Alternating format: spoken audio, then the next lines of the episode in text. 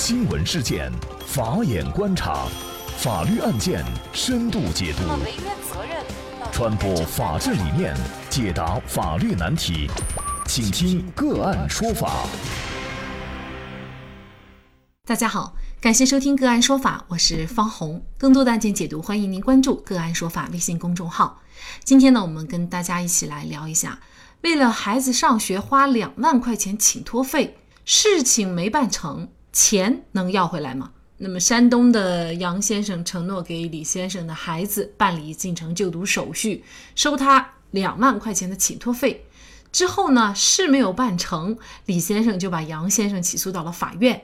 那么，李先生请人拉关系入学的费用还能要回来吗？我们先来看一下具体的案情。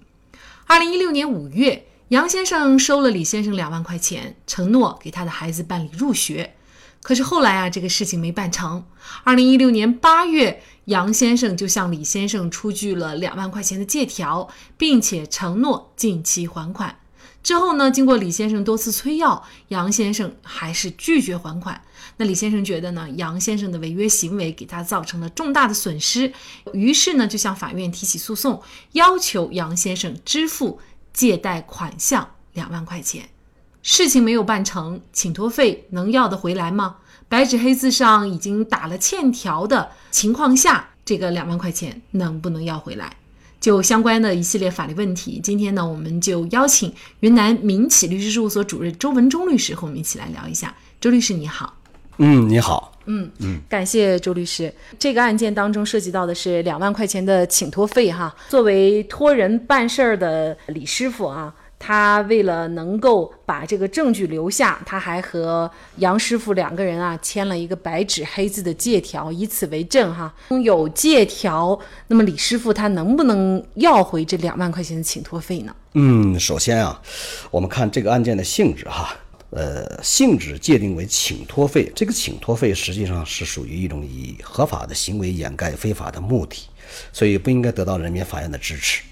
他从这个正常的那个法律途径，这是要不回来的。当然了，如果是说，呃，两家人私下里面用过私下里的民间的手段去主张权利的话，那是另外一个层面的。要不回来的原因就是他是以合法的手段掩盖非法的目的。能不能具体说一下，为什么这样的行为它就是一个无效的、不受法律保护的行为？具体什么样的行为算是以？合法的形式掩盖非法目的，这个非法的目的指的，呃，在本案当中又是什么？这个里边涉及到一个民事活动当中啊，涉及到了一个违背公序良俗，还有这个民事法律行为是无效的。从这个概念里边，公序良俗呢，就是民事主体的行为应当遵守公共秩序，这是一个方面。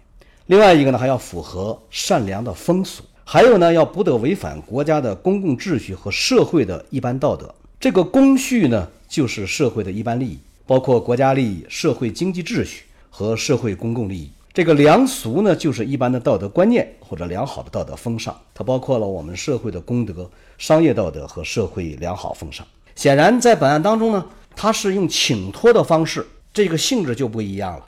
如果这样的一种违背公序良俗的行为，这种民商事行为的话，如果能得到人民法院的支持的话，那么我们国家这个法律立法就有问题。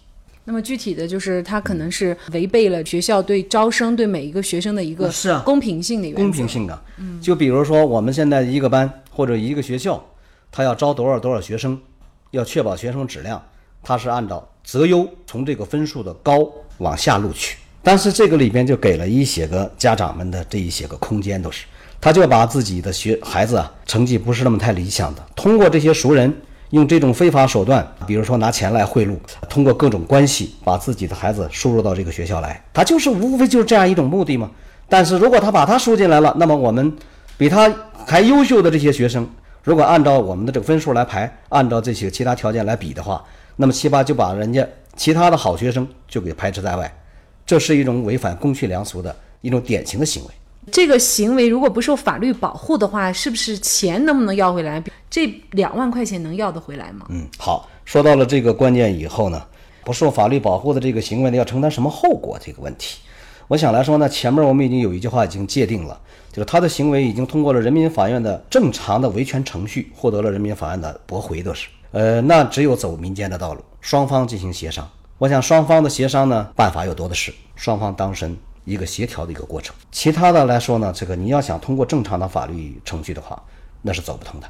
如果说真的要不回来的话，要是我的话，我也会从中吸取教训，养成良好守法、知法、用法的一个好习惯，不要为这个自己的这个违法行为再去买单。